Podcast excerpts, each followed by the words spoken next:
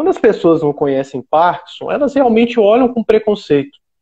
Então, uma das coisas que, que a gente precisa fazer é divulgar informação sobre a doença de Parkinson, tá certo? É muito comum, às vezes, os pacientes irem para uma fila de banco e começar a tremer e todo mundo olhar, pensar que está passando mal e, e, e aquilo envolver um constrangimento muito grande para o paciente. E o Parkinson tem um detalhe: quanto mais observado o paciente se sente, quanto mais constrangido ele se sente, os sintomas motores pioram.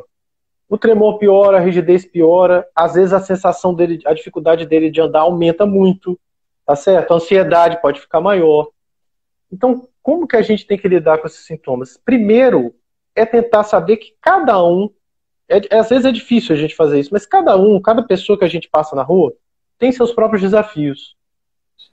A doença de Parkinson, ela tá, às vezes, muito nítida. A gente vê o paciente está nítido, mas às vezes tem um que tem um câncer, tem um que tem um infarto, tem um que tem uma demência, tem outro que tem dor. Então, tem um que tem um problema familiar, tem filho com droga, enfim. Cada pessoa tem o seu desafio. Então, mesmo que as pessoas olhem, a gente tem que informar as pessoas: não, tá tudo bem comigo, eu só estou com parto, estou tremendo um pouco. Você vai respirar, tomar uma água, tentar relaxar e seguir seu caminho. Você não precisa se sentir inibido porque as outras pessoas estão olhando para você. Você precisa informar. É lógico que isso é difícil, isso é um aprendizado. Não é que vem do dia para a noite. Às vezes tem familiar que fica em volta, olha, está tremendo muito. Calma. Calma, espera, respira. Quando você vai relaxando, o tremor vai diminuindo, o constrangimento social vai diminuindo. E em relação a esse aparato social, além das pessoas terem que conhecer a doença de Parkinson, e por isso os familiares têm que fazer esse processo de educação também, a importância das associações. Alguém tinha até colocado, colocado ali. Pessoal, mais uma vez, ninguém, ninguém consegue caminhar nada sozinho. E um paciente com Parkinson realmente tem sintomas, tem coisas que só ele sente. É difícil para quem, quem não tem Parkinson entender, por exemplo, o que o Gustavo falou da dor. Que às vezes é uma dor super importante, que ninguém consegue entender, só, lógico, um colega especializado, mas quem vai entender? Os outros pacientes. Esse é o momento para você participar da associação Associação Brasil Parkinson, tem a Vibrar com Parkinson, no Paraná também tem a Associação, Rio Grande do Sul, tem várias associações espalhadas pelo Brasil em que você vai poder compartilhar as suas experiências com outras pessoas sem medo de se sentir reprovado, sem medo de se sentir avaliado ou, julgado, tá certo? Então, criar esses espaços que a gente chama de suporte social, isso é determinante da qualidade de vida com doença Parkinson. Então, não ignore isso. E mais do que isso, pessoal, existem, como a gente ia falar de atividade física, aproveitando, existem atividades que são comunitárias e sociais. Então eu vou trazer um trabalho aqui para vocês. É, é, os argentinos têm muito a cultura do tango, não é verdade? E os japoneses têm muito a, a, a cultura do tai chi chuan. Não sei se vocês já ouviram falar. É como se fosse uma ginástica, né? É, é, com movimentos bem leves relacionados ao equilíbrio que os japoneses têm o costume de fazer em parques. Né? Então eles fazem uma área verde, vai lá, todo mundo faz o Tai Chi Chuan. Pessoal, é, é, em, em, ambos esses grupos, primeiro na Argentina que foi avaliado o tango, e na, na, no Japão que foi avaliado o, o, o Tai Chi, mostrou um impacto positivo da prática dessa atividade na vida dos pacientes com Parkinson, melhorando a qualidade de vida. Mais do que isso. Os pacientes que dançaram tango, eles foram melhoraram o equilíbrio. Eles melhoraram a percepção de vida. Sintomas depressivos diminuíram. Os pacientes que fizeram tai chi, a mesma coisa. A percepção, a qualidade de vida deles melhorou e os sintomas de equilíbrio melhorou. Por que, que eu trago esse dado?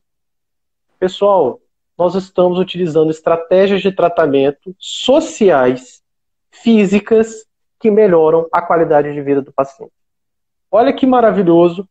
Se você está reclamando de tomar remédio com Parkinson, se você conhece que é alguém que está reclamando de tomar remédio para Parkinson, olha que convite você se inserir no meio de outros pacientes com a mesma condição e a realizar atividades que vão realmente melhorar a sua vida.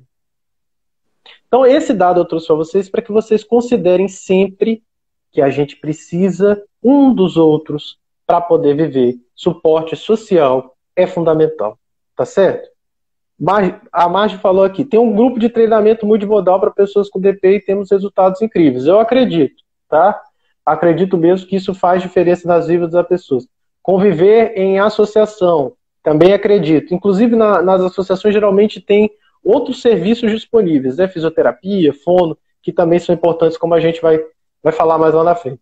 Você quer comentar sobre essa, essa, essa coisa social, Gustavo? É, sim, eu acho que é importante isso tudo, né? Só reforçando o que você falou, Diego, né? Essa questão, assim, é, tem uma questão de a, aceitação, mas falar aqui questão de autoestima, né? Isso é muito perigoso, que isso pode entrar no ciclo vicioso.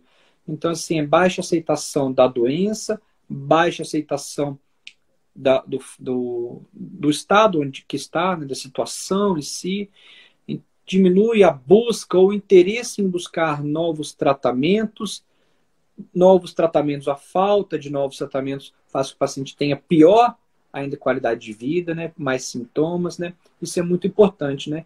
Então, às vezes a gente entrando em ciclos dessa forma, entrando em círculos de outras pessoas, convivendo, identificando, até mesmo quando a gente conversa, várias pessoas falam assim, ah, me identifiquei, você está falando exatamente o que a gente está sentindo.